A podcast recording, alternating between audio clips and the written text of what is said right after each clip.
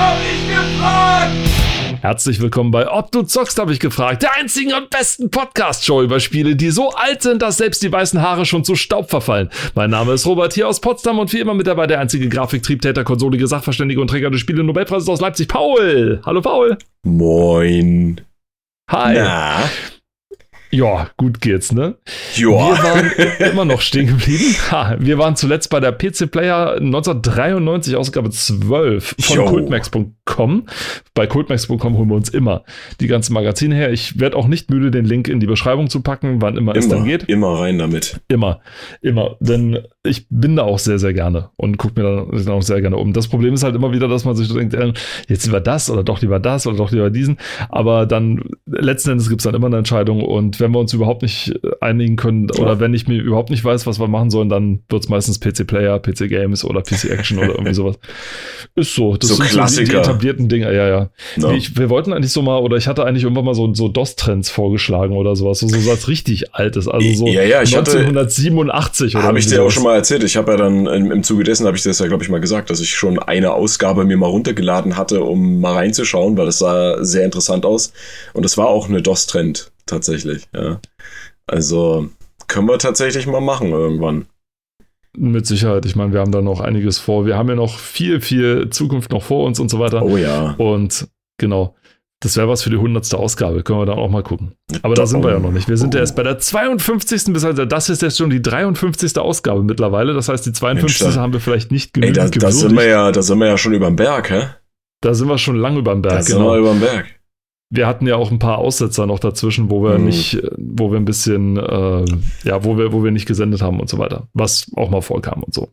Tja. Insofern kann man das nicht so machen. Aber die, die hundertste, die hundertste, das wird super. Das wird dann auch so eine 5-Stunden-Folge und so weiter. Das, Das wird, wird Livestream. Einfach Livestream. Livestream. Livestream. Fünf Stunden Livestream mit, Ohne, mit Gaming, ohne mit Gäste. allen Sachen. Es wird, ohne Gäste. es wird großartig. Seid mit, oh, ohne Gäste.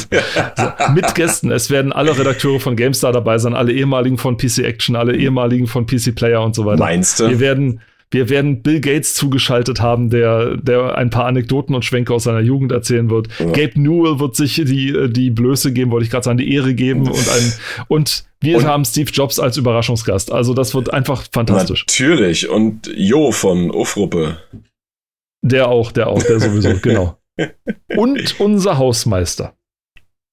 Oh, den will ich, glaube ich, gar nicht hierbei haben. Ach komm, der erzählt immer so lustige Geschichten, wenn er getrunken hat. Du kennst den doch gar nicht. Außerdem bin ich derjenige, der trinkt. Nimm mir nicht auch noch das. oh, das klingt gerade echt ein bisschen mein- hart. Deine Ähm, einzige Qualifikation so nach dem Motto. was ist Ihre Qualifikation für diesen Podcast? Ich saufe. Ich trinke. Äh, I drink and I know things. ja, ja. Tyrion, Oh das hast du sehr gut gemacht. Okay. Wir waren zuletzt stehen geblieben auf der Seite 19 und zwar bei, Ah. weil es eine Weihnachtsausgabe ist, hat ich glaube, das ist, das hat sich lange Zeit noch durchgezogen. Also ich erinnere mich noch bei GameStar gab es es noch. Ich, ich für alle Leser, äh, für alle, Entschuldigung, für alle ZuhörerInnen, die jetzt denken, wieso erzählt er denn so häufig von der GameStar? Das ist die Zeitschrift, die ich am meisten konsumiert habe. Also seit meiner frühesten Mhm. Jugend sozusagen. Bei dir war es eher die PC Action, ne? Bei mir war es die PC Action, genau. Also erst Screen Fun und dann PC Action. Und deswegen ist, zitiere ich halt GameStar immer, weil ich da halt am meisten war. Aber es war auch bei den anderen Zeitschriften immer guter Brauch, dass man so eine Mhm. Art, ich glaube, die, das haben sie sich aus der PC-Welt, glaube ich, übernommen, den Einkaufsführer damals.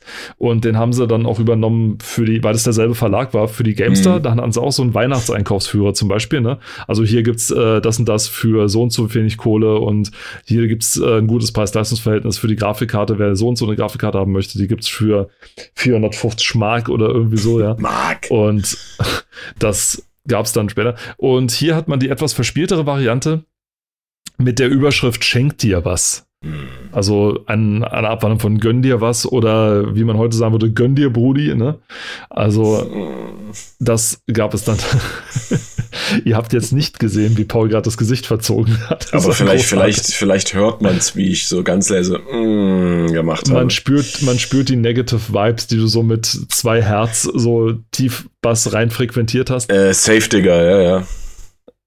Auf Safe, Digga, genau. ich liebe Sprache.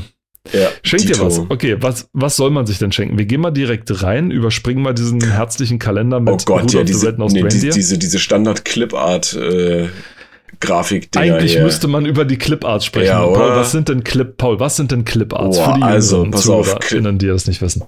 Pa pass, pass mal auf jetzt hier, ne? Der Onkel erzählt mal was über Cliparts. Clipart, ja. Also Cliparts, äh, das sind im Prinzip ist eine, eigentlich kann man sagen, es ist schon eine Bibliothek oder eine Galerie voll mit vorgefertigten kleinen Grafiken, die meist simpel gezeichnet sind und ja, halt qualitativ eben auch so aussehen. Ähm, sie sollten halt klar, klein, viel, vielseitig verwendbar und äh, eben wenig Speicherplatz verbrauchen. Ne?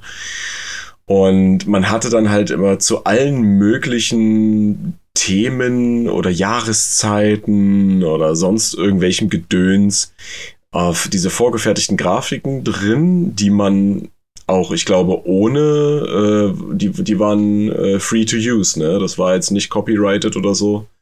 Die waren ja. alle, genau, die waren alle äh, free to use und oder sind free to use. Und äh, man hat hier gerade, also gerade was die saisonalen Feierlichkeiten anbelangt, gibt es sehr viel, besonders natürlich für Weihnachten. Und teilweise sind es halt nur so ganz rudimentär gezeichnete Dinge. Manchmal hat man auch schon was mit so leichten 3D-Effekten mit drin. Und eigentlich hat man die überall gefunden. Also auf jedem Windows-Rechner waren sie mit drauf. Bei, bei Word, glaube ich, waren die mit eingespeichert. Ich glaube, das wurde mit Word kombiniert. Und oh Gott, also äh, grausig. Einfach grausig. Ich meine, ich bin auch schuldig, ich habe sie mal verwendet, ja. Zu Schulzeiten. Aber äh, wer in den 90ern groß geworden ist und in den, in den äh, 2000ern früh, der, der kennt diese Dinger. Die gibt, also die gibt's auch heute noch, ein bisschen moderner, ein bisschen aufgepeppter, aber sie sehen immer noch schlecht aus und sie werden von fast allen Lehrkräften dieser Welt durch die Bank weg verwendet, um irgendwelche Spreadsheets und äh, Handzettel auszudrucken. Ja, da kommen die drauf um das aufzupeppen. Und jedes Mal, wenn ich sowas sehe, denke ich mir, warum? Ohne wäre es doch auch gegangen. Und es hätte nicht so viel Tinte verbraucht, ja. Oh. Und dann, das, das Irrwitzige, oh mein Gott, ich könnte jetzt stundenlang drüber renten, aber eins muss ich noch sagen. Hier sind sie ja wenigstens in Farbe abgedruckt, aber in so Orten wie einer Schule, ja, wo das Budget knapp ist, ja, da wird auch gerne mal drauf geachtet, dass alles in Schwarz-Weiß gedruckt wird. Und dann hast du diese trostlosen Cliparts, die eigentlich farbenfroh in Anführungsstrichen sein sollten, gerade bei so einer Saison wie Weihnachten, ja. Und dann sind die schwarz-weiß. Und meistens hast du dann noch, weil die Tinte schon fast leer ist oder der Drucker schon so alt ist oder irgendwas mit dem Einzug oder dem Scannen nicht funktioniert, so, so, so, so diese Streifen da drüber und dann ist es mal nicht ganz crisp abgedruckt, also nicht ganz äh, komplett, ja.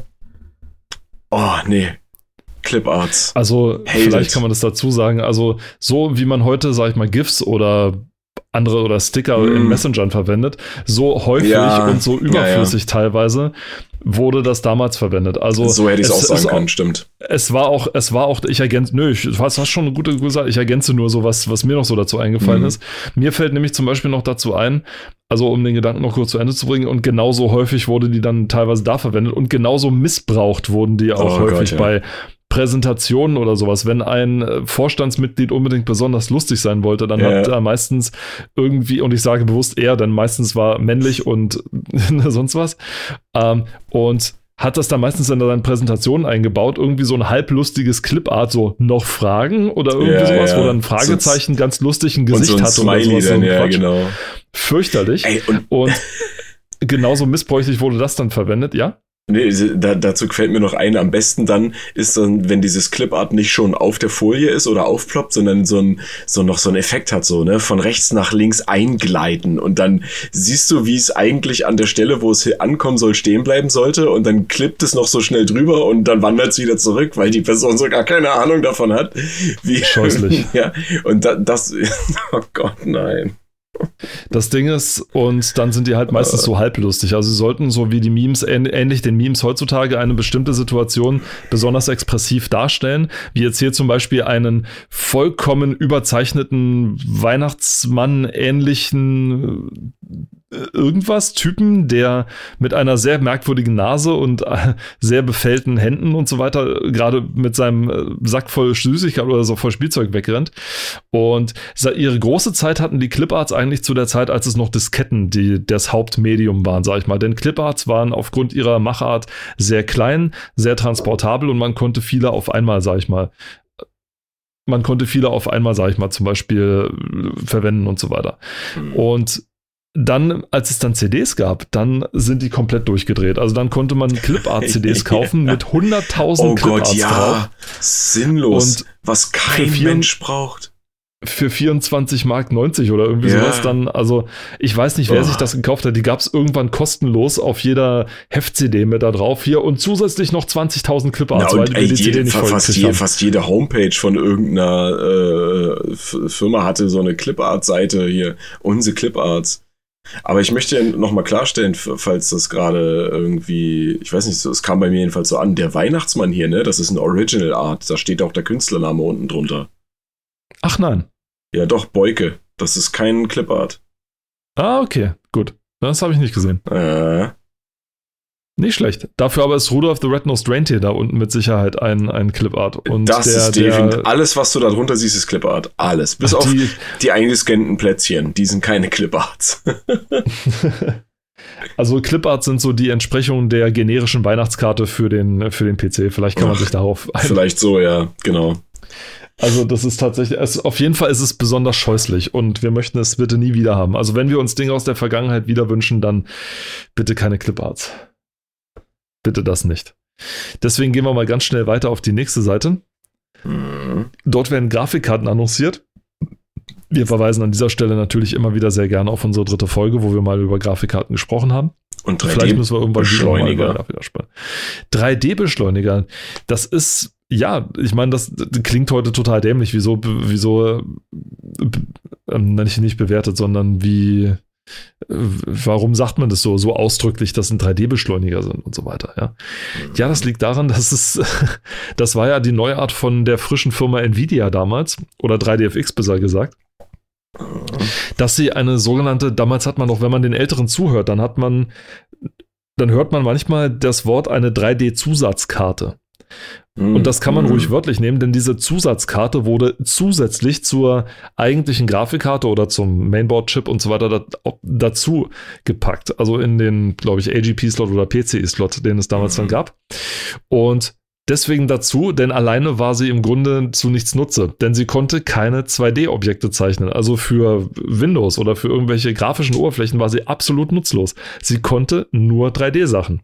Dafür konnte sie die halt auch richtig gut. Das war aus ja. technischen Gründen war das, sag ich mal, so gemacht worden. Also man hätte es schon gekonnt, nur es wäre dann viel zu teuer und viel zu aufwendig und der Nutzer hätte im Grunde nichts davon gehabt.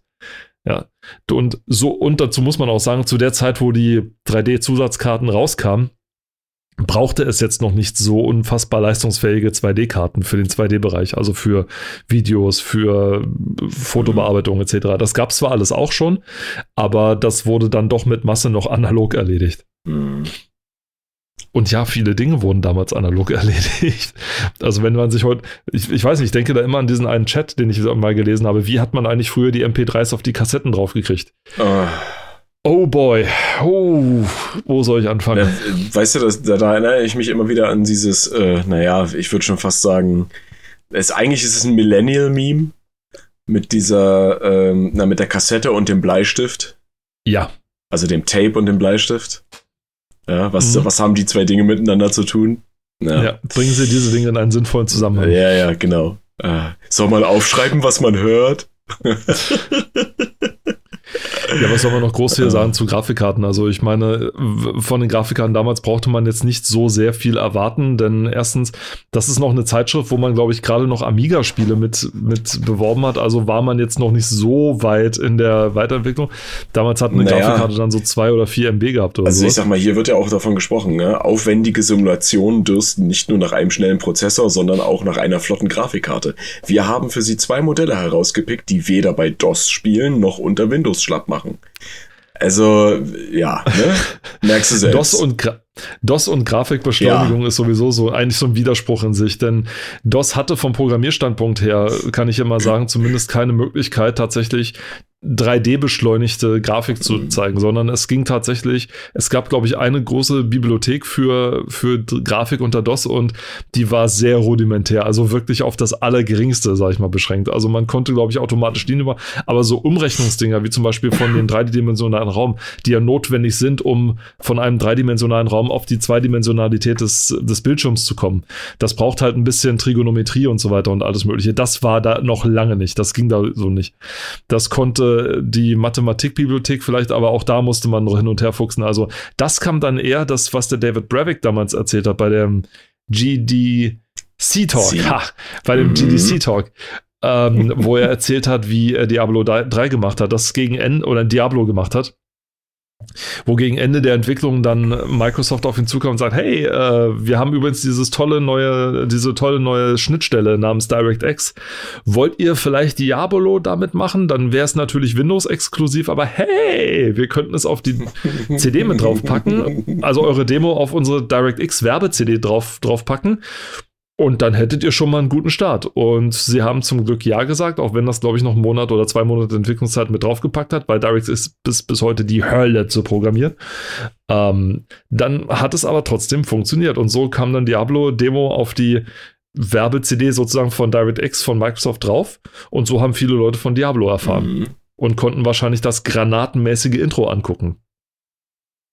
Das war das wirklich ja schon, geil. Wo schon damals gezeigt haben, da, also da kommt noch einiges sozusagen. Und das kann man sich sogar heute noch angucken. Ich meine, wenn man sich heute so 3D-Art von 1996 anguckt, dann denkst du dir auch so, hm, hm, naja, muss das, musste das jetzt sein, aber bei Diablo, das kannst du dir bis heute noch angucken. Also ja, da auf jeden Fall. Es, tut, es, es, es sind keine Schmerzen, die man leidet, sag ich mal. Bis, nee, das nicht. Also die haben, aber man muss halt sagen, dass äh, Blizzard, was das angeht, ja auch wirklich, wirklich gut ist so diese ja. cineastischen Sequenzen oder diese, diese 3D gerenderten Filme im Endeffekt, ne? Da haben die schon immer sehr viel Zeit und Geld und auch gute Ressourcen reingesteckt. Ähm, und das sieht man auch. Also eigentlich, wenn es danach geht, könnte Blizzard von mir aus aufhören, Spiele zu machen. Und einfach, und nur, und ein, ja, einfach nur 3D-Filme. Ja. Da, ich meine, dafür gibt es ja auch einen Markt. Ne? Zumindest die Blizzards von früher. Jetzt würde das Richtig, jetzige ja. Blizzard unter Activision würde wahrscheinlich einen Kinofilm in 10 Minuten Teile aufteilen und du müsstest sie trotzdem zum Vollpreis dann im Kino gucken. Nee, du, nee, nee, nee, du müsstest je, jede 10 Minuten, jede 10 Minuten Teil als DLC kaufen. Ja. Und, oder du machst Lootboxen und hoffst, dass du die richtige Szene als nächstes kriegst.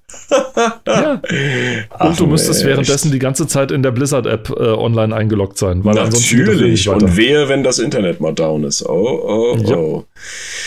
Aber gut, so kommen wir, kommen wir von, von visuellen äh, Geschenken ja, zu Geschenken für die, für die Ohren. Genau, ja, die Werbung ja. Äh, verrät schon ungefähr, wo es hingehen könnte. Und dann auf der nächsten Seite tatsächlich, oh mein Gott, Soundkarten. Ja? Und sie haben aber den 90er-Jahre-Joke äh, hoch 3 verpasst. Jetzt gibt's was auf die Ohren. Das wäre nämlich normal immer, ja, das ist, es gibt so Standardphrasen, die haben, die wurden bedient wie sonst irgendwas, ja.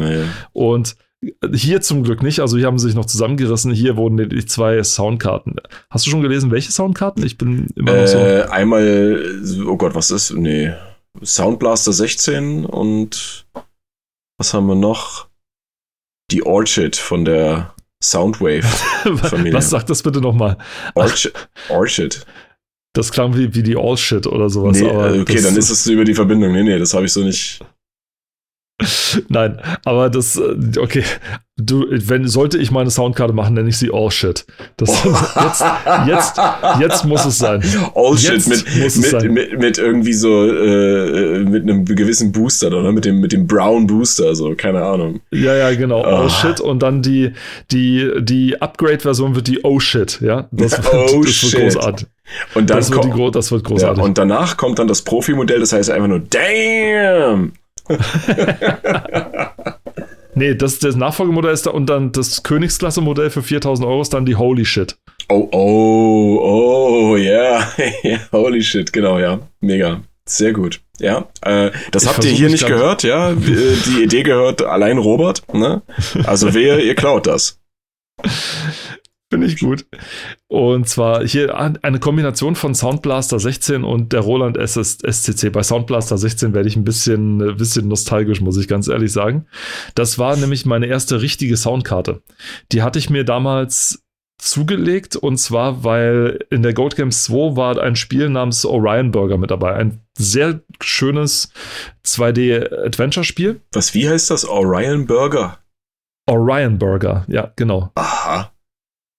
Das kenne ich Kann nicht. man bis heute noch spielen. Ist, ich habe es auch mal im Stream, als ich noch auf Twitch gestreamt habe, habe ich es mal gespielt. Und also das konnte ich, glaube ich, ich glaube, das konnte ich in einem Stream komplett durchspielen. Also da habe ich keine zwei Teile gebraucht. Bei Toonstruck habe ich zwei Teile gebaut, weil das war halt ein, ein Mordsbrecher, wirklich. Also selbst wenn man weiß, was man tut bei Toonstruck, dann hat das schon, ich glaube, ich weiß nicht mehr genau, wie lang der Stream war, aber zweieinhalb Stunden oder sowas. Also es war schon, war schon enorm, ja. Und für jemanden wie mich, der sowieso keine Geduld hat für gar nichts mehr, dann ist das schon eine mordslange Zeit. Aber äh, hier bei, bei Orion Burger war es dann so, dass meine generische Soundkarte auf dem Mainboard die, wie soll ich sagen, das hat nur noch gekratzt und geschabt und so weiter. Also mhm. Also sobald es irgendwie über eine gewisse Lautstärke drüber war, weil das Ding halt nur einen bestimmten Herzbereich abgedeckt ja. hat, einen sehr, sehr beschränkten. Und sobald es da drüber war, hast du halt nichts mehr gehört, hat es gekratzt, geschabt, ja. sonst irgendwas, war total doof. Ja. Und dann hat äh, haben, haben wir dann uns habe ich dann irgendwie haben wir uns dann die Soundkarte besorgt so eine Soundblaster 16 dann eben und da klang das richtig gut. Und dann bin ich auch zum ersten Mal damit vertraut gemacht worden, allerdings auf die harte Tour, wie das bei DOS und früher immer so der Fall war, dass du dem, dem Setup plötzlich sagen musstest, wo denn der Interrupt ja. und das DMC von dem Ding ist. Mhm. Wer jetzt von den ZuhörerInnen mit den Ohren schabt und sagt, bitte was sollte man wissen?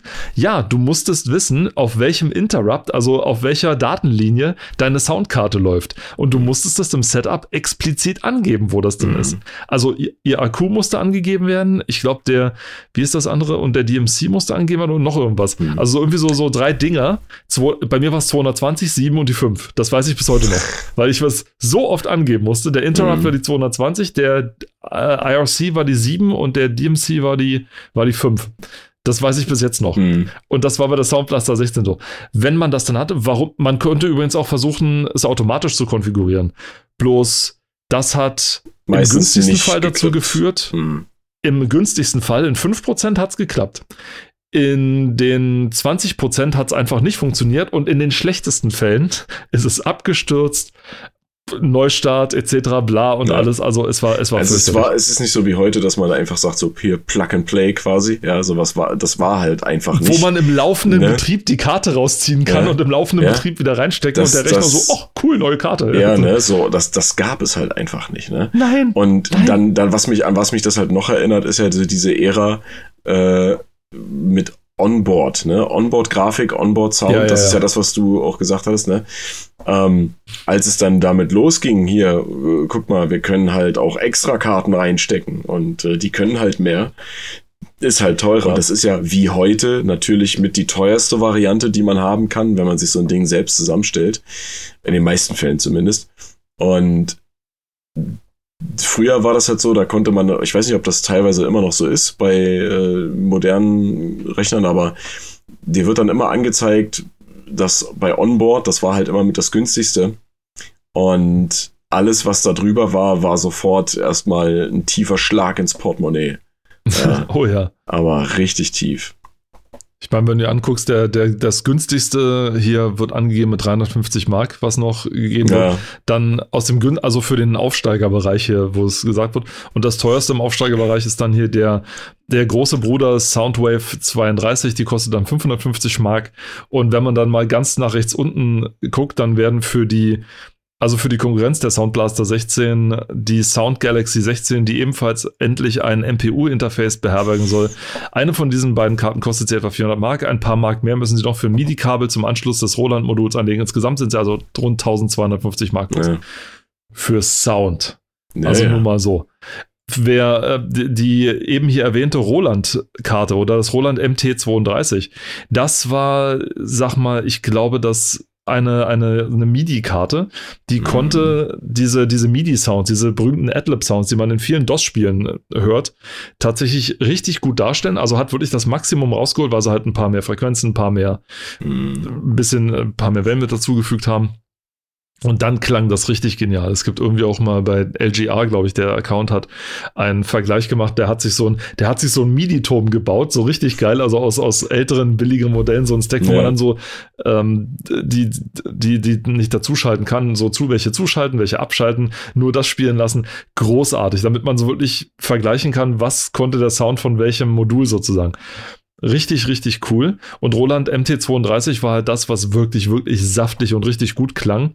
Für damalige Verhältnisse wohlgemerkt. Also heutzutage lachst du darüber, aber mhm. da muss man sagen, der Forge war schon echt gut. War halt auch ein bisschen teurer. Das war, Roland hat halt schon ziemlich, schon ziemlich ins, ins Portemonnaie gehauen, muss man sagen. Und ja, ich wollte es noch auf die Ansprüche, Anschlüsse zu sprechen kommen. Ich muss langsam mal sprechen, ansonsten überschlage ich mich ja noch gleichzeitig. Wenn ich denn wüsste, was das hier hinten für welche sind, beziehungsweise was für die Leute denn damals wichtig war. Denn Aufnahme war, glaube ich, natürlich für einige noch viel wichtiger. Was aber noch viel entscheidender war, war, ob diese Soundkarten sogenannte Full Duplex fähig sind. Das wurde dann später wichtig falls man nämlich aufnehmen und gleichzeitig was hören wollte. Also so eine Art Playback machen wollte oder Leute, die halt für Musik und was aufnehmen wollen. Das war noch ein richtig teures Feature. Heute kriegst du hinterhergeschmissen, ja, oder sonst was, weil du halt, weil du halt wesentlich mehr Rechenpower brauchst. Für die, die jetzt nicht mhm. wissen, was gemeint ist, also bei Full Duplex hast du halt das Problem, dass die, wenn eine Soundkarte sozusagen auf der Bit-Ebene irgendwas sendet, sozusagen, dann benutzt sie dafür nur eine Richtung. Wenn man beide Richtungen haben möchte, braucht man einen Chip, der genau synchronisiert, wann der eine Bit losgeschickt wird und wann der andere Bit sozusagen empfangen wird. Das kostet halt mehr Rechenpower und deswegen waren solche Karten entsprechend teurer. Das ist heute eine Sache, die schafft jeder Mikroprozessor, den man für 20 20 Cent in, einem, in irgendeinem Elektronikladen nachgeschmissen kriegt. Aber damals war das eben ein kleines Problem. Robert Ende. nee, also kannst du ja im Prinzip fast gleich weitermachen, weil als nächstes gibt es dann so quasi das Add-on für eine, für eine Soundkarte, nämlich die Boxen. Und Hast du mal PC-Speaker gehabt? Ja. Den Sound von PC-Speakern? Ja, ja, also, habe ich gehabt. Weiß das einer von den ZuhörerInnen, ihr könnt uns ja gerne Mail schreiben, aber wisst ihr das überhaupt noch, dass es nicht immer Soundboxen gab, sondern dass man ja. ein Kratzen und Fiepen aus dem Rechner ja. tatsächlich als Sound bezeichnet hat? Das, das Ding hier ist halt, ne, bei den anderen Produkten bisher standen ja überall Preise, ne? Bei den Aktivboxen die hier beworben werden. Da gibt es einmal einen Preis, der genannt wird, ansonsten gar nichts. Ja? Und äh, da geht es zum Beispiel auch um die äh, um das Sprechersystem von Sony, das SRS D2K.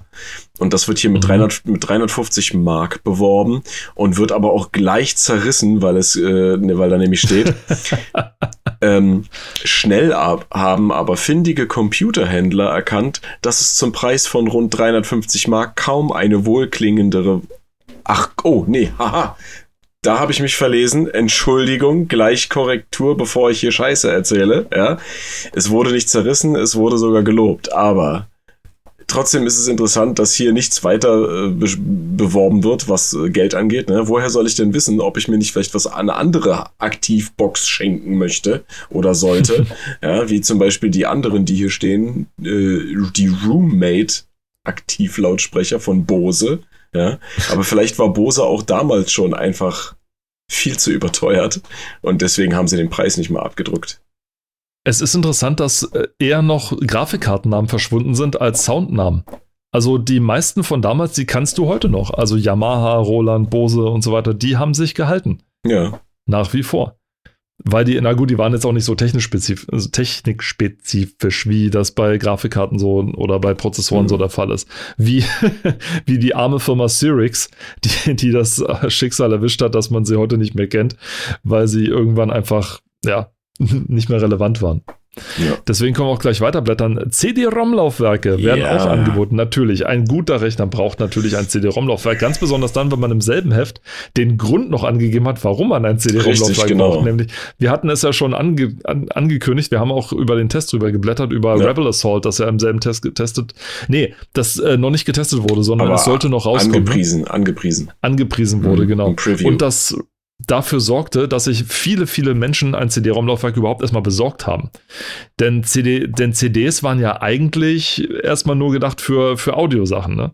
Bis dann eine gewisse Konsole auch gezeigt hat, hier guck mal, es geht ja auch so, mhm. nämlich die PlayStation, die ja eine Konsole, die viele, viele Nächte und Stunden gekostet hat.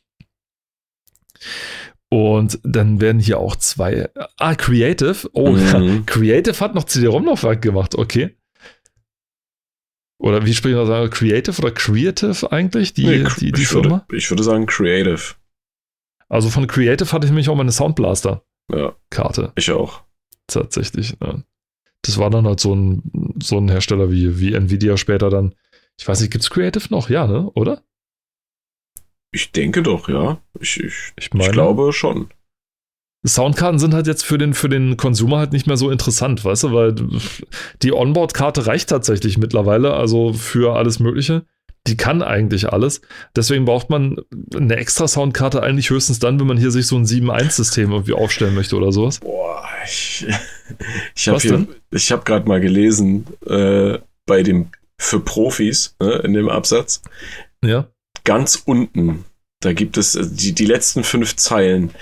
Wer nicht genug von CD-ROM kriegen kann, das Pioneer XM604, das sechs CDs gleichzeitig aufnimmt und diese mit vierfacher Geschwindigkeit liest, kostet unter 2000 Mark. Juhu! Dafür kommen sie aber an knapp 4 Gigabyte Daten nahezu in Festplattengeschwindigkeit heran. Was für ein Verkaufsargument. Da sind so viele Retro-Dinger drin. Das Was gibt's für ein Verkaufsargument.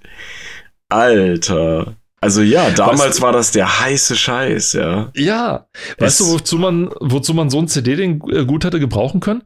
Zum Beispiel für so einen Brecher wie das Akte X-Spiel, was es damals gab. Das hatte fünf CDs oder sowas, ne? Wegen den ganzen Render-Sequenzen, die ja. mit da drauf waren. Oder für so einen so Brecher wie Baldur's Gate oder sowas, wo du auch mm. irgendwie sechs CDs hattest. Nee, auch fünf CDs hattest, ne? Das waren solche Spiele oder äh, Black Dahlia oder irgendwie sowas, ja, mm. das mhm. irgendwie, keine Ahnung, acht CDs hat. Oder, ja, und siehst du, und die, die Konsolengeneration hat in die Röhre geguckt, ne? Die PlayStation 1 mit Final Fantasy 7, wo es was auch vier Discs waren, ja. Du musstest die halt immer tauschen. Immer. Total irre. Ja, also und dann, also für sowas hätte man das dann gebrauchen können, aber für, aber normalerweise, du brauchst doch, du brauchst doch kein Laufwerk mit, keine Ahnung, sechs CDs oder so. Das ist dann schon fast eine Jukebox, weißt du? Das ist dann das ist eigentlich eine Jukebox, so eine verkappte, ne? Da kannst du dann deine, deine 5 Watt Brüllwürfel mm. dann auf die, auf die Seite legen und ei, kannst ei, die dann ei. durch deine Soundblaster jagen und dann bist du aber der Partyhengst hoch rein. Ne? Aber Hier, hallo, geht mal auf Seite. Paul bringt, Paul bringt seinen PC mit, ne? Und dann kommst du mit deinem, mit deinem 20 Zoll Monitor für 5000 Mark, ne? Und das ist dann, dann. Da geht's rund. Und kannst dann hier den, den DJ spielen. Dann spiele genau. ich euch mal meine 4 Gigabyte Musik ab hier. Genau, und dann spielst du dann 4, nee, und dann spielen sie Lemmings. Ja, oh, geil, super. Ja, genau. Super geil. Ja, als nächstes, ja, äh, was, was so für, weiß nicht, du bist ja eher so der Typ dafür. Ich? Wegen Joysticks? Ja. Sicher? Warum bin ich da so der Typ dafür? Weil ich so Flugsimulationen mag oder was? Ja.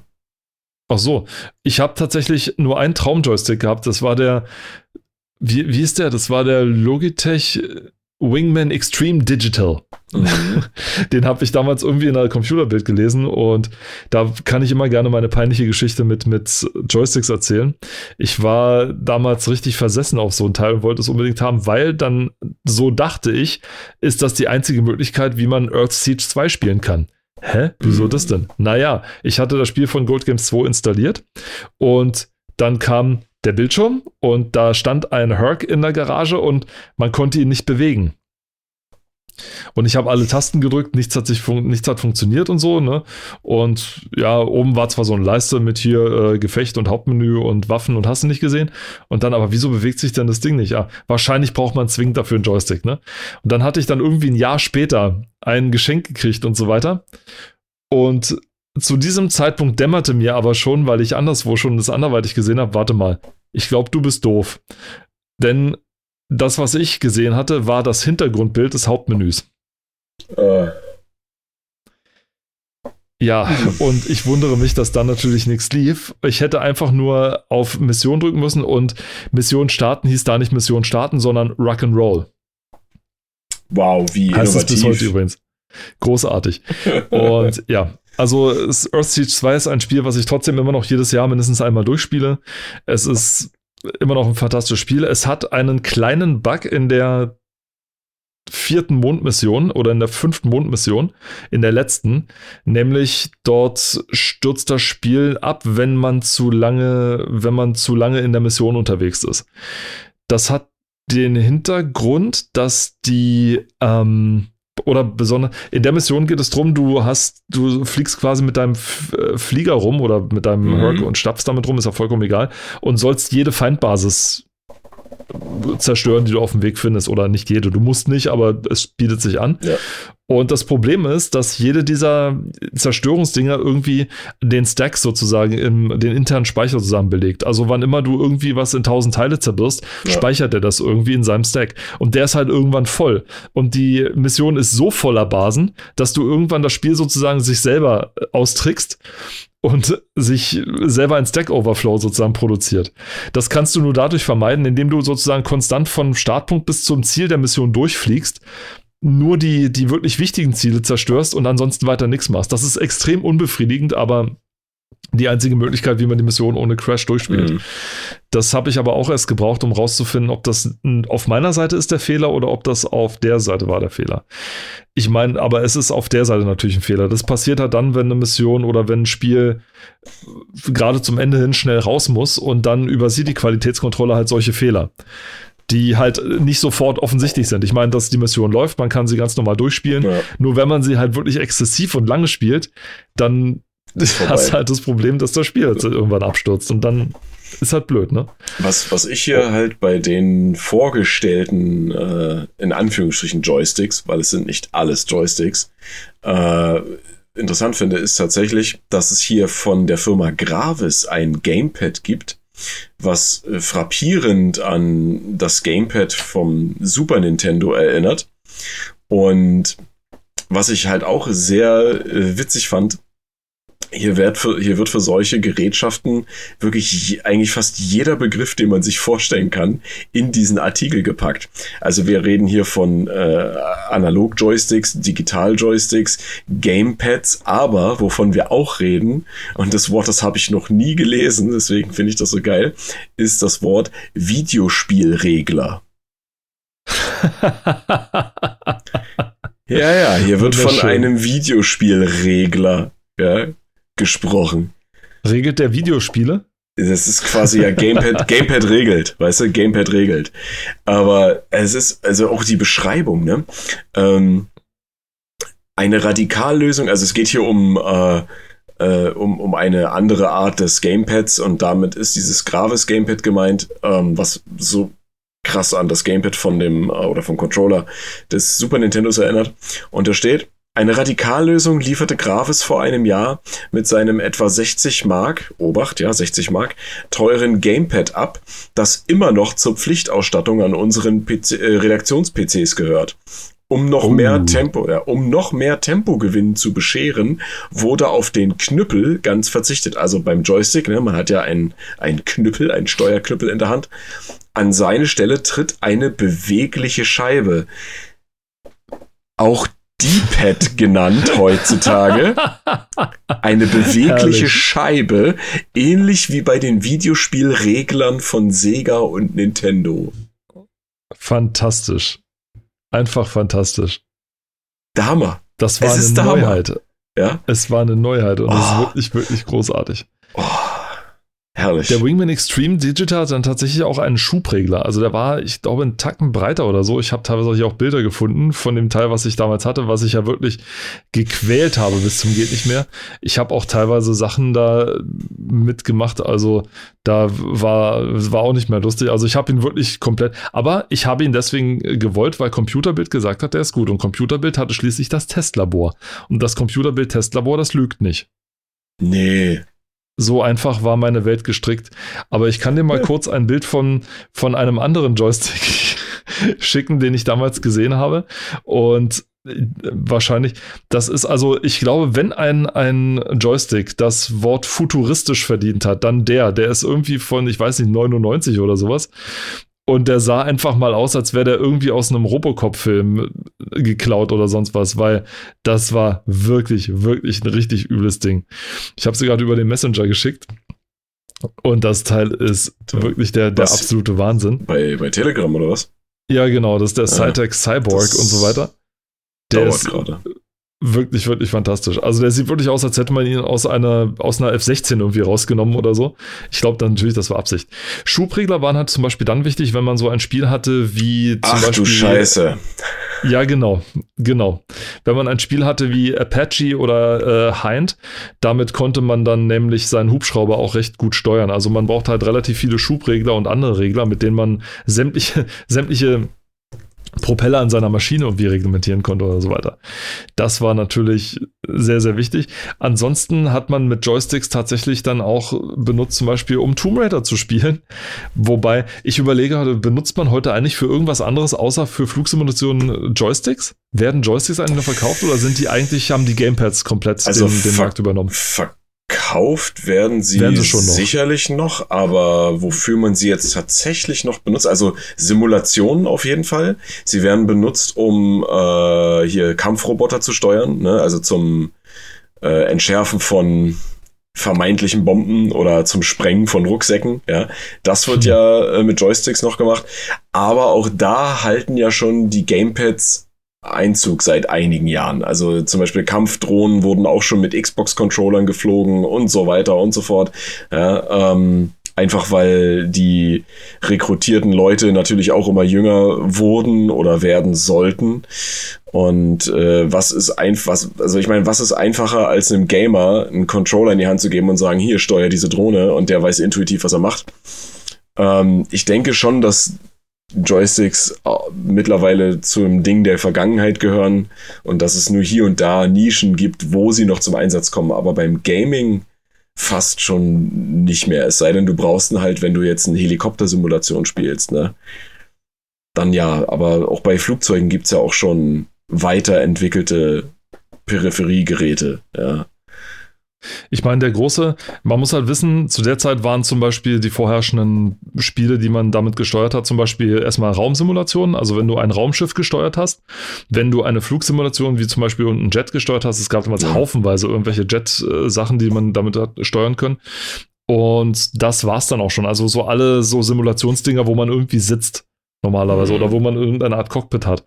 Das Der Couch-Simulator. Halt das Ding ist, man konnte halt zum Beispiel man, man konnte damit zum Beispiel auch, wenn man es unbedingt wollte, Rennspiele spielen. Michael Graf von GameStar damals so eine Story erzählt, dass er mit seinem Bruder, weil man bei Need for Speed 2 oder 3 oder 1 oder so, konnte man als Steuer. Sehr spezifisch. Ja, ja, das, es gibt so, du, so viele Need for Speeds, wie es gibt, das ist schon spezifisch. Nee, aber Need for Speed 1 oder 3 oder 2.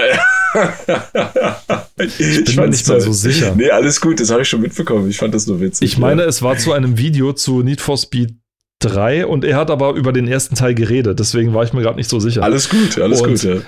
Und er hat gemeint, er hat dann, sein Bruder hat das Ding dann mit, dem, mit der Tastatur gespielt und er hat das Spiel mit dem Joystick gespielt. Man, da ein Rennspiel mit dem Joystick. Und ich fand das, und, und, und ich konnte das richtig gut. Also, das, das ging halt auch, wenn man wollte. Man konnte sogar FIFA mit dem Joystick spielen, wenn man es denn wollte.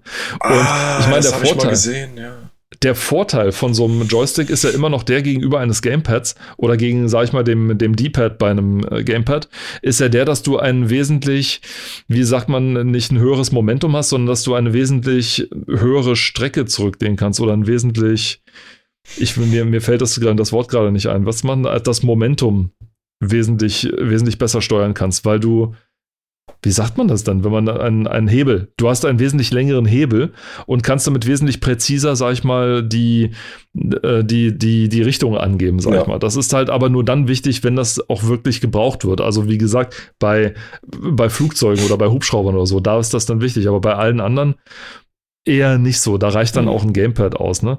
Deswegen ist es auch, glaube ich, noch, noch mehr eine Nische als, sag ich mal, Lenkräder zum Beispiel, die ja wirklich nur für einen einzigen Zweck gut sind, nämlich um, um, um Rennsimulationen Sag zu fahren. das nicht, man kann mit Lenkrädern auch Dark Souls spielen. Ja, man kann. Man kann auch mit einer ausgebildeten Ratte Doom spielen, aber das heißt ja nur nichts, ne? Sondern, äh, ja, natürlich. Wahrscheinlich kann man, ich warte auf den ersten No Damage All Dark Souls Speedrun mit einem Lenkrad. Oh. Also da, darauf, darauf also, warte ich noch. Also wenn dann nicht nur Dark Souls, sondern dann muss ja die komplette From-Reihe rein. Ne? Also okay, die, die, die, die, die, aktuelle. Also wir reden hier von äh, Dark Souls 1, 2 und 3, vielleicht auch Demon Souls. Ja, doch Demon Souls. Also Demon Souls, Dark Souls 1, 2 und 3, Bloodborne, Sekiro und jetzt Elden Ring. Unbedingt. Und das alles mit dem Lenkrad und ohne Damage. Läuft. Und dann am besten Level, noch. Äh, Level 1 ja, je nachdem, wie das Spiel das hergibt, ne? Also Blut Level 4 bei Bloodborne und Level 1 bei, ja, ja, genau. Also das. Oh äh, Gott, ich, ich denke gerade an das arme Schwein, was das Ding, was 1 bis 3 durchgespielt hat, und zwar No Damage und so weiter, und wie der weinend zusammengebrochen ist, nachdem er fertig war, weil der. Ja, aber es, ging ja, es, geht ja noch, es geht ja noch viel weiter. Also die, die haben mittlerweile alles schon geschafft.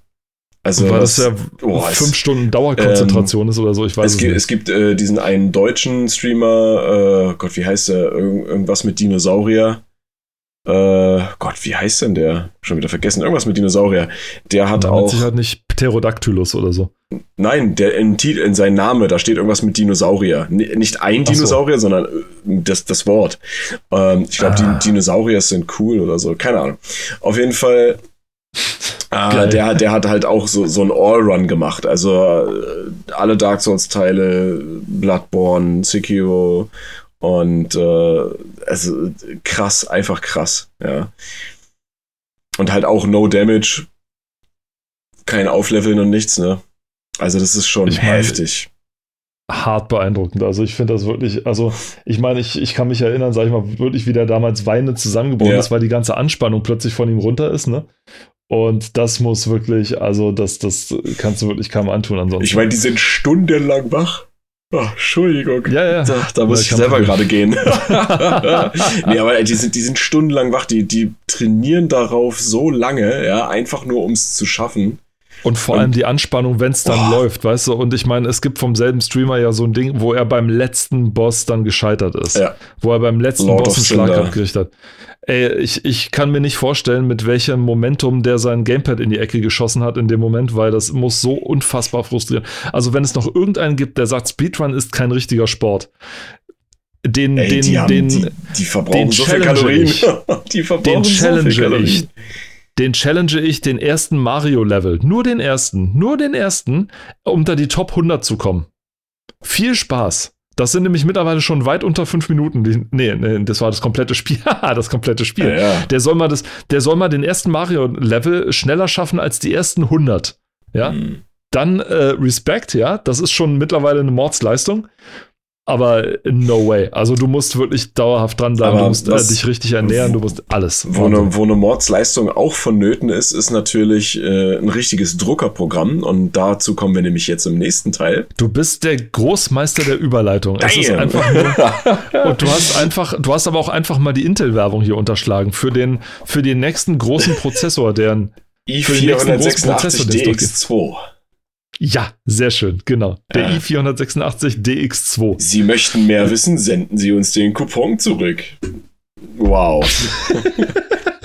oh, ich würde so viel Scheiße auf das Ding draufschreiben, wenn ich sag's. so, Sie möchten mehr wissen? Ja. Warum haben Kängurus eigentlich einen Beutel? Und irgendwie so ein Quatsch. Ja? ja. Keine Ahnung.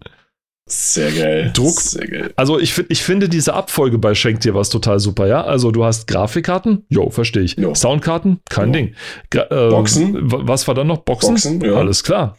Joysticks, mhm. Druckerprogramme. Jo. Mhm. Aber auch dazu muss ich wieder sagen, das war damals der heiße Scheiß. Druckerprogramme, ja, oder, oder Druckprogramme, so wie es hier steht, ne? Eingeleitet wird das mit Zeitung, Visitenkarte, Pappplakat. Wer seinen Drucker ausreizen will, braucht Software, die richtig Druck macht. haben die nicht geschrieben? Da haben, die haben nicht sie, geschrieben? Na klar. Lies bitte weiter, ich muss mich, ich muss gerade verzweifeln. also auch hier, ja, wieder Programme, die vorgestellt werden, mit denen man, naja, angeblich offenbar solche tollen Sachen zusammenstellen kann und die drucken kann. Print Shop Pro, äh, Deluxe gibt es ja. Also ja, was, es gibt halt nicht viel dazu zu sagen. Ne? Das, sind, äh, das sind unter anderem auch solche Programme, in denen man Cliparts, oh, ich habe den Bogen geschlagen, äh, finden kann. Ja? Äh, Bester Mann. Wo, wo, die halt auch mit eingearbeitet sind. Und äh, ja, das sind halt, ich, unter heutiger Sicht würde ich sagen, rudimentäre Layout-Programme, mehr ist es nicht, ja. Also du ja, kannst halt äh, so Templates verwenden, hey, ich möchte eine Zeitung drucken, ja, bitte hier, und dann wunderst du dich, warum du mit deinem scheiß stinknormalen A4-Drucker äh, äh, keine richtige Zeitung zusammenkriegst, ne? Weil, hey, du bist halt keine Industriepresse oder Industriedrucke, äh, Druckmaschine, ja. Also, naja, egal. Auf jeden Fall äh, konnten damit so Hobby-DruckerInnen ihren Scheiß drucken. Und wenn du tatsächlich mal hier drauf guckst auf dieses, auf dieses Bild und so, ich bin das, das löst in mir, wenn ich sowas sehe, also so ein ja. Bild, vor allem mit diesem, mit diesem speziellen Dithering, was man dann auch später bei so, bei so älteren PC-Spielen dann mal mhm. so gesehen hat. Also diese Bilder, die so dieses, diese Schachtelmuster haben, um eine, ja, Art, um die, ihre Farbtiefe künstlich zu erhöhen, indem man ja. das Auge ein bisschen bescheißt mit den, mit diesem, ja. mit diesen abwechselnden Farben. Das löste mir so ein vertraut wohliges Gefühl aus, wenn man sowas, wenn ich sowas sehe. Weil ich halt lange Zeit sowas nur gesehen habe oder das halt wirklich lange Zeit nur so wahrgenommen habe. Und dass dann dieses spät, also wo man wirklich auch versucht hat, aus geringen Farben oder geringen Farbtiefen noch ein Quäntchen mehr rauszuholen und noch halt noch ein Stückchen mehr, weißt du?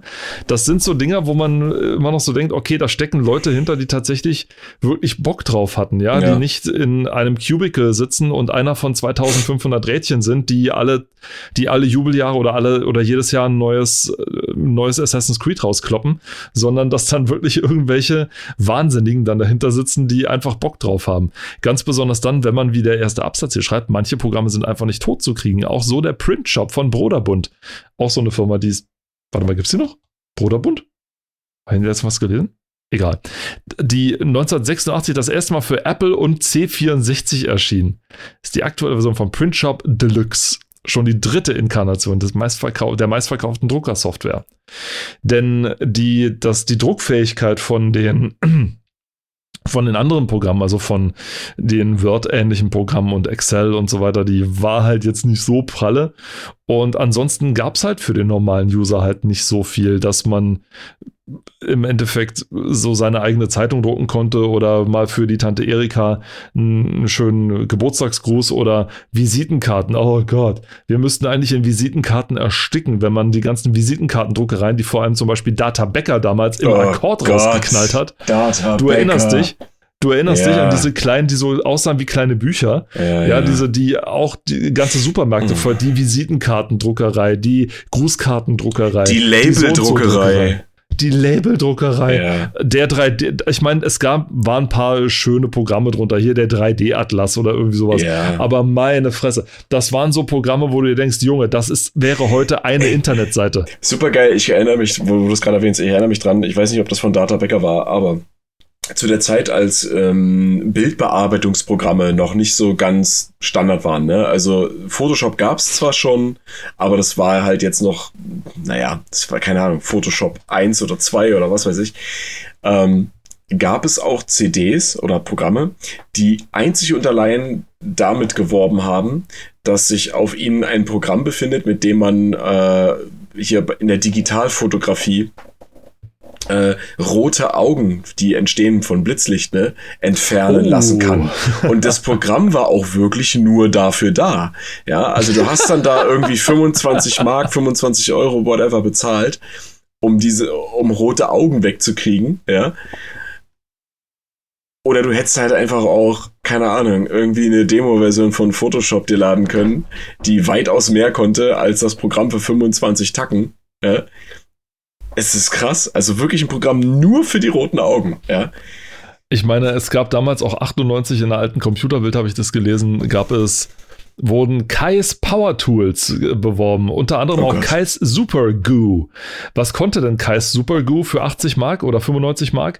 Kais Super Goo konnte folgendes, du konntest ein digitales Bild, ein, ein Bild einscannen Ja, denn wie sonst sollte man ein Bild auf einen Computer kriegen? Das geht ja anders gar nicht.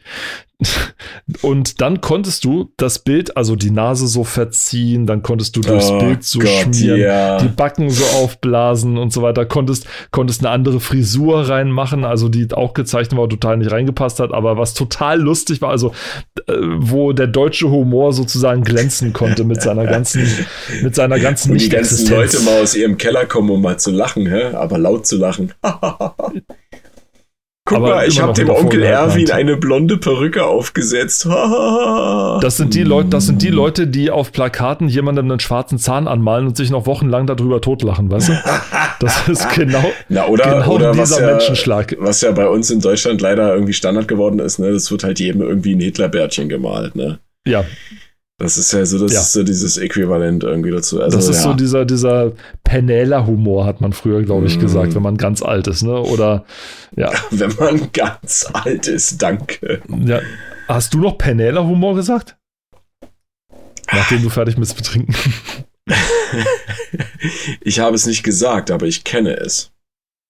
Ja, kennen. Kennen tue ich es auch, wie du siehst, aber ich benutze es nicht in meinem täglichen Sprachgebrauch. Schande aber auch. Dann aber Obacht, du Schelm, was ich gerne immer mal wieder verwende. Oh, Hört, hört. Nun ist aber genug der Firlefanzerei. Der tu nicht gut Das war- möchte etwas sagen. Das, das, das war, das war, das war, ja, das. Ist So okay. spreche er. Ach, tu nicht gut ist doch lustig. Tu nicht Spreche gut ist er. doch witzig. Das Wort Utilities verwende ich manchmal dann schon, denn darauf kommen wir auf der nächsten Seite von. Ja, ich, ich, ich, ich versuche mich deinem Niveau von Überleitung anzugleichen. Ich, ich scheitere noch. Vorbei, Aber- nee, alles gut, ne? Vorbei an der Seite, wo es kostenlose Software gibt, aber der Rest kostet trotzdem hin zu den Utilities. Du meinst kostenlose Software, also du kriegst Word kostenlos, aber es kostet 200 Mark Bearbeitungsgebühr oder Wahrscheinlich, genau, ja. So ungefähr. Ich, hab, ich, ich erinnere mich immer noch an eine Werbebroschüre, die meiner Oma damals irgendwie reingeschmissen wurde, wo es, wo für eine Schulungs-CD geworben wurde, eine CD, eine Diskette sogar, glaube ich, wo mit äh, 1000 Excel-Tricks von Mr. Excel. Wow. Also Mr. Excel. Und es war bis heute ein. Ich, ich, ich habe ja so eine seltsame, so eine seltsame Fähigkeit, dass ich mir Dinge, die überhaupt nicht wichtig sind, merken kann bis zum allerletzten Schluss. Und was ich mir und dazu gehört zum Beispiel auch der, der Anfangsabsatz von dieser Werbebroschüre, wo ein dermaßen bescheuert fiktives fiktives Szenario beschrieben wird. Und eines davon, und man muss dazu sagen, ich war, ich hatte das hohe Alter von elf Jahren. Ich war elf, Uh, aber schon weise. Aber schon Computerbildbezieher und reger Leser der Tipps und Tricks Reihe, also was man so alles mit Ja. Programmen macht, die ich nicht besaß, aber ja, das kenne ich, das habe ich auch konnte. gemacht, ja. und dann stand in dieser Broschüre so nach dem Motto, dass die Sekretärin, natürlich eine Frau, ja, wer sonst sollte denn niedere Büroaufgaben machen als eine Frau, ja, 90er Jahre, äh, Mhm. von ihrem männlichen, natürlich, welcher sollte denn sonst eine leitende Aufgabe in, einem, in einer Firma haben als ein Mann, angerufen wurde und gesagt hat, hören Sie, ich habe da noch eine Änderung für ähm, eine Änderung für, für die Tabelle. Wir müssen leider alle Zellen markiert machen. Ich weiß, das bedeutet einige Arbeit für Sie, aber nur so, ich denke, nur so können wir das Ding hinkriegen. Und Ihre Antwort daraufhin, hey Chef, kein Problem. Ich kann es Ihnen gleich rüberschicken, ich muss es nur noch einmal ausdrucken. Oh Gott. Okay, wer jetzt den Fehl, die beiden Fehler ge Ja. gemerkt hat, darf sie sich einrahmen und an die Wand hängen. Denn selbst ich mit meinen elf Jahren wusste damals, nein, nein, da ist irgendwas faul. Ja. Und daran musste ich halt gerade so denken mit den Utilities und mit, mit Mr. X und die Oh. Tücken von Amazon. Und ja, also was wird beworben hier für den Aufsteiger ist das Schweizer Armeetaschenmesser der PC Utilities. Also hier die Messlatte wird gleich, Ja, ja, gleich mal drei Kilometer hoch. nach oben verlegt. Ist ohne Zweifel PC Tools 8.0 der amerikanischen Firma Central Point Software. Der Boah, Name sagt mir sogar Schon irgendwas. 8.0 Halleluja. Da siehst du mal. Die erste Version war wahrscheinlich für den PDP 11. Oh, jetzt wird's alt. Steck, mit Steckkarte. Mit Steckkarte für fast jedes PC-Problem ist hier ein Programm vorhanden. Zu wenig RAM, der Memory Manager RAM Boost hilft. Ja. Angst vor einem Virus, Central Point Antivirus beruhigt. Gott. heißt das dann, da kommt so eine, so eine Anzeige nach dem Motto, alles gut, ist alles, alles gut, gut. ist alles okay. Fantastisch. Und, Fantastisch. Das, das, und währenddessen macht das Programm hinten noch eine Tür auf, weißt du? ja, 100 Pro, wahrscheinlich hat es irgendwie so eine Sicherheitslücke oder so. Super. Na gut, durch welches krass. Internet soll das denn reinkommen? Denn das Programm sieht mal nach einem hart, nach einem DOS-Programm aus. Ja, ja. Das ist also das Interface auf jeden Fall. Also ich meine, wer es damals geschafft hat, unter DOS ein Netzwerk einzurichten, wo man auf das erste primitive Erstversuch des Internets kommen konnte, also der, der hat auch, der hat auch in seiner Freizeit Kreise quadriert. Lies, lies mal weiter, lies mal weiter. Wichtige Daten. Ich lese. Wichtige Daten dürfen nicht verloren gehen. Mit Central Point Backup werden sie auf Diskette oder Streamerbänder gesichert. Wow. Wow. Du bist gar nicht mal so weit ab vom Schuss mit deiner Behauptung, dass das erste vielleicht für. das ist ja übel alt. Die Festplatte spinnt, Disk Fix. Ah, das heißt, siehst du, das heißt dann nämlich nicht Central Point Disk Fix, das heißt nur Disk Fix. Sucht nach Fehlern und behebt automatisch die meisten Probleme. Alter. Ganz abgesehen von Standard-Utilities wie einem Disk Cache, einem Undelete-Programm, einem Undelete-Programm. Ja, ja. Liebe Kinder, es war nicht natürlich, dass man ein Deinstallationsprogramm hatte oder dass das Betriebssystem das übernommen hat. Nein, ihr musstet selber wissen, wo das Ding installiert ist und dann auch alle Dateien davon weg. Und gnade euch der Allermächtigste, also Bill Gates, wenn das irgendwo eine DLL-Datei angelegt hat, von der ihr nichts wusstet und euch das Programm auch nichts gesagt hat, ja. ja. Wow. Äh, und so gab es eben ein Undelete-Programm, also nur ein Programm, was mitgeplottet hat, was ihr so auf euren Rechner draufknallt und es dann hinterher wieder entfernt. Graziös, wirklich großartig. Aber wir Kontrollzentrum. Ja? Nee, lies erst weiter. Ich. Kontrollzentrum dieser und mehrerer Dutzend weiterer Funktionen ist PC Shell, eine DOS-Oberfläche, die mit den kryptischen Befehlen. kryptische Befehle? mit den kryptischen Befehlen Copy, Del oder Format Schluss macht und mit Menüs und Fenstern recht einfach zu bedienen ist. Also die Zielgruppe grenzt sich auch immer mehr ein. Kryptische ja, was, Befehle. Was Copy. könnte denn Copy heißen? Was hm. könnte man denn nur mit Copy ist das, tun? Ist das, ist das, hat das was mit Köpfen zu tun? Bestimmt. Dell, Dell, das und ist doch diese Firma. Aber Dell. warum ist das nur mit einem L? Hm. Ja, da haben die sich verschrieben. Ja, und Format, Format, Format, ja. Dieses Magazin ist ein Format. Hm. Ja, ja, das kenne ich. Das kenn da ich. macht man bestimmt ein Magazin mit, ja. Also äh, fantastisch und die Entwickler in einem einblendbaren Hilfstext fast das komplette Handbuch untergebracht haben, finden auch DOS-Einsteiger sich schnell zurecht. Und bei dieser Vielfalt gibt es auch für den besten DOS-Profi immer wieder was Neues, Nützliches zu entdecken. Die deutsche Version der PC-Tools gibt es für rund 300 Mark im Fachhandel zu kaufen. Wow. Wow. okay. Aber es geht ja noch weiter, ne? Für die Profis. Ja, dann diesmal um, vor. Was PC Tools in einem dicken Paket unterbringt, haben die Entwickler rund um den Kult-PC-Doktor Peter Norton, oh Gott, säuberlich auf mehrere einzeln zu erwerbende Programme verteilt. Also siehst du auch da äh, DLCs und Add-ons kostenpflichtig quasi, das war schon damals ein Ding. Peter mhm. Nortons Firma wurde von, äh, vor einigen Jahren vom Software Multi Symantec gekauft. Ah, Symantec. Den gibt's ja. heute noch. Den gibt's heute noch, genau. Die Norton Utilities 7.0 äh, enthalten nur Programme, die mit dem Retten von Daten zu tun haben. Dafür bieten sie noch feinere Details als die Utilities von Central Points. Profis setzen mehr Vertrauen in Nortons Versionen von Undelete, Disk Doctor und Unformat, die angeblich mit noch vertrackteren Situationen fertig werden, auch wenn man diese Zusatzfähigkeiten wirklich selten braucht. Dafür legt man für diese Tools alleine satte 400 Mark hin. Wollen sie annähernd so viel Leistung wie bei den PC-Tools, sind auch der Norton Commander, circa 200 Mark, das Norton Backup, circa 200 Mark und der Norton Antivirus circa 150 Mark fällig. Bei all diesen Tools stecken die Unterschiede zu den Central Point Programmen oft nur im Detail. Doch wer wirklich auf alles und jedes vorbereitet sein will, greift eben zu den Programmen des Doktors. Wow. Also das muss man auch tatsächlich erstmal sacken lassen, weil Joa. das ist tatsächlich. Also wenn man das jetzt mal zusammenrechnet, 400, 800, 950, also fast 1000 Mark würde man für alle Programme von Norton hinlegen. 1000 Mark. Ja. Und dann hat man nur Software. Also dann hast du wirklich nur. Dann hast du Ding. nur Software und vielleicht noch ein Bedienungsheft. Und du kannst nichts mehr installieren, weil deine Festplatte wahrscheinlich voll ist. Ja, ja. Ja, ja. Das Darf, kommt noch dazu. Dafür musst du dann den Undelete von Norton installieren, damit du dann die, die du nicht mehr brauchst, ja.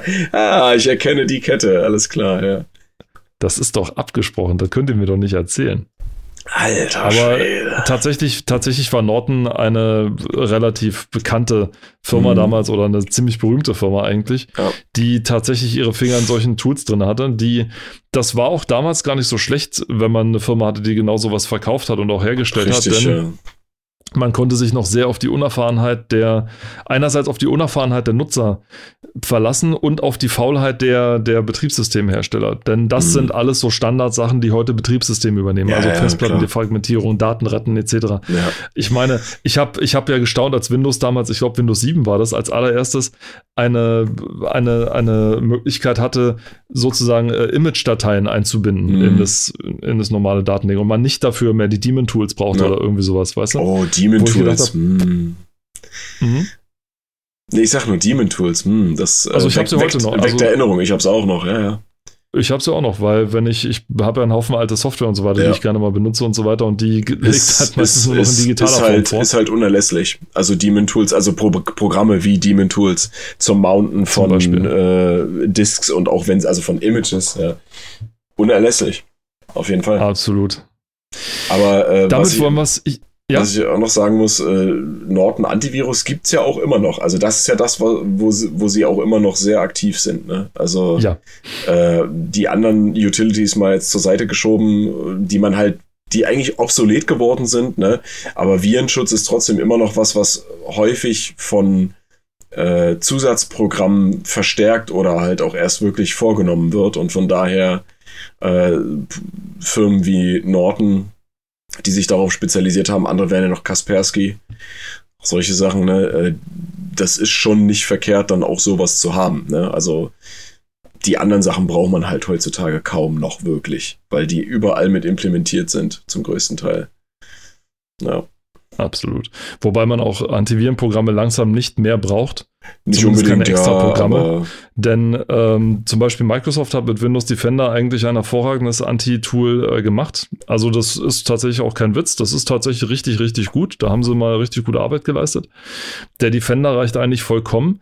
Alles, was dazu ist, ist eigentlich überflüssig. Und mhm. der Grund, glaube ich, warum sich diese Virensoftware so lange gehalten hat, ist, weil man da sehr gut äh, Fearmongering mit betreiben kann. Denn ja, es ist nichts ja. einfacher zu sagen, es gibt jeden, jede Sekunde, der wir hier sprechen, werden 134 neue Viren veröffentlicht. Im letzten Jahr wurden durch Viren einen Milliarden Schaden angerichtet. Das sind immer die Dinger, die ja. dann mal kommen. Also man kommt auf die Milliardenschäden, auf die Dinge und so weiter. Ja. Verloren Daten. Sind Ihre Daten vielleicht auch dabei? Schützen Sie sich jetzt? Ja, das ist so, das ist genau diese, dieses Fearmongering, was man dann betreibt. Und ich glaube, deswegen hat sich das so lange gehalten. Das ist jetzt natürlich nur meine Theorie in der Sache. Das kann ich jetzt natürlich nicht so einfach beweisen. Ich sag mal, Jung, die Leute aus Köln alle, werden, die Leute aus Köln werden mich töten. Hey, wieso nur dich? Ich bin doch auch dabei. Also nicht beim Töten, sondern getötet werden. das, dachte ich mir schon. okay. Gut, lassen wir es für dieses Mal auch gut sein. Ach. Nächstes Mal kümmern wir uns um die Grafiksoftware und um ganz viele andere sehr spannende Spiele, die man sich dann zu Weihnachten 1993 unbedingt beschaffen musste. Gott, wie zum Beispiel den Bauchbezwingungs- Bodybuilding-Trainer. Ja, den brauche ich dann unbedingt, aber vielleicht nicht ah, den von ja, 1993. Ja, ja, da ist es dann schon ein bisschen zu früh gewesen. Nun gut. Wir würden uns freuen, wenn ihr das nächste Mal auch dann wieder mit dabei seid und uns bei dieser kleinen Reise durch Weihnachten 1993 äh, mit, wieder mitbeschreitet. Und uh. bis dahin sagen Tschüss aus Potsdam, der Robert. Und Tschüss aus Leipzig, Stoppau. Macht's gut. Ciao. Tschüss.